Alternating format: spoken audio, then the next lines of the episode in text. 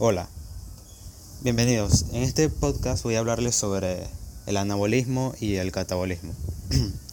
Primero que todo estoy aquí en el aire libre para recibir todo el, el ambiente anabólico de parte del, del propio planeta.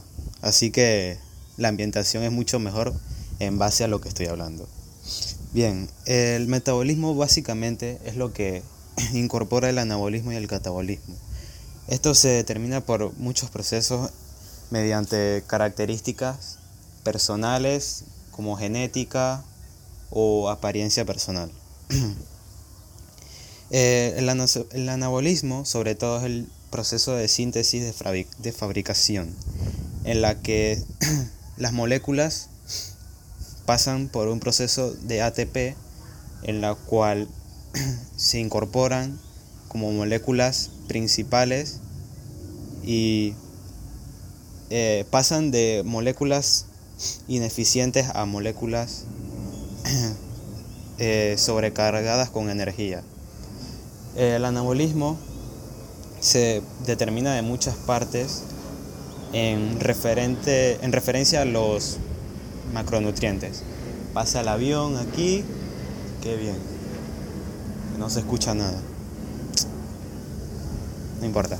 Bien, por ejemplo, las proteínas eh, forman parte ya sobre todo de los aminoácidos. Los hidratos de carbono forman parte del almidón, el glucógeno y forma parte de muchas moléculas de glucosa.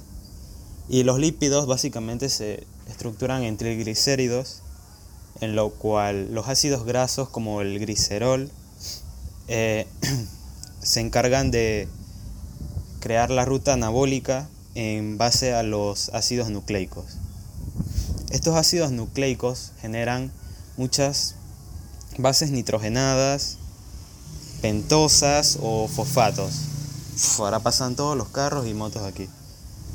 Eh, bien, los procesos de formación necesitan esta energía que es transmitida por la base nucleica, básicamente. Eh, el adenosín de trifosfato, que es el ATP ya mencionado anteriormente, genera la ruptura de enlace de fosfato, la cual eh, libera mucha cantidad de esta eh, energía prodigiosa. El ATP pasa a moléculas eh, relacionadas como ADP o AMP, la cual estas reacciones anabólicas crean los procesos endorgénicos, que básicamente necesitan mucha más energía. ¿Cuántos aviones ya han pasado? Ya dos, dos aviones seguidos. Increíble. Bueno, no importa. Eh, el caso del, del, catabolismo es muy diferente al del anabolismo, ya que básicamente las moléculas reaccionan a, a procesos anabólicos, la cual eh, genera este ámbito de reducción en la cual los fuentes, las fuentes de electrones y de átomos de hidrógenos determinan qué cantidad eh, de retención o, de catabolismo nuestro cuerpo va a soportar.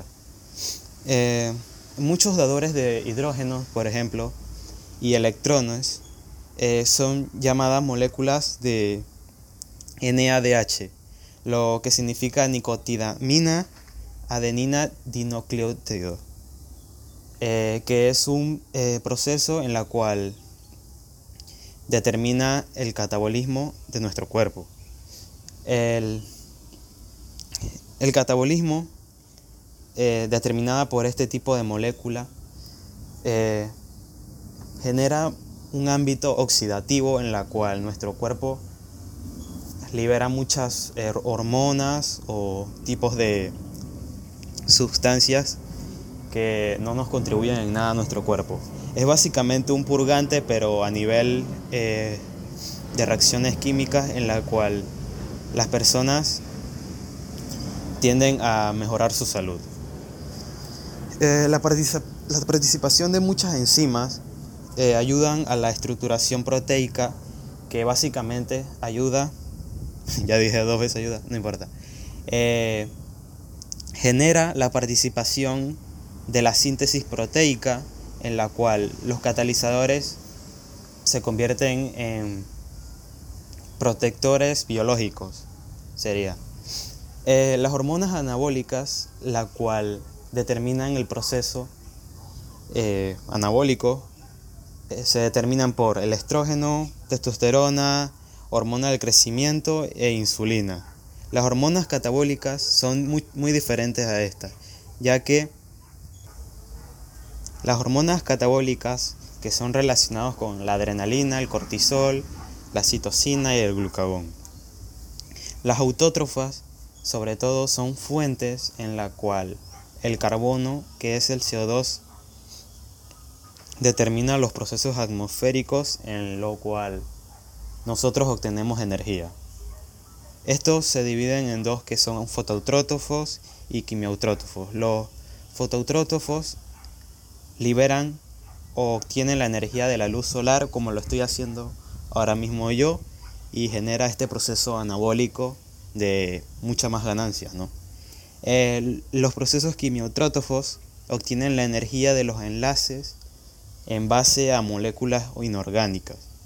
Esto, un ejemplo de ello sería sobre todo de que esta energía eh, es dirigida a nuestro cuerpo mediante los enlaces de moléculas relacionadas, como lo dije anteriormente, mediante el hidrógeno y los electrones, en lo cual eh, identifican este proceso inorgánico, la cual genera moléculas eh, no conocidas por nuestro cuerpo, pero que nos ayudan a generar eh, este ámbito anabólico que queremos.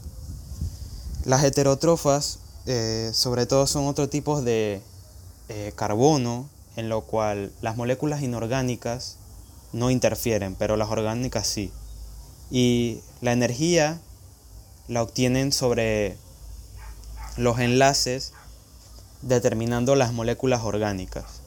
Las heterotrofas ya son eh, las moléculas que conoce el cuerpo, pero que las amplifica para que regularmente lleguen a ser mejor eh, cada vez que recibimos, por, ejemplo, el estímulo de las pesas o de un entrenamiento de resistencia. Eh, lo que está relacionado con el catabolismo es muy diferente, ya que procesos como la respiración liberan el final catabólico mediante las moléculas inorgánicas de electrones. La respiración es anaeróbica como aeróbica. La aeróbica, sobre todo, eh, es un aceptor básicamente de hidrógenos de oxígeno. O sea, al realizar, por ejemplo, eh, actividades de, de cardio en lo cual solo tengamos que correr o saltar eh, nuestros receptores van a depender solo del tipo de oxígeno que entre, que expulse y se adentro dentro de nuestro cuerpo.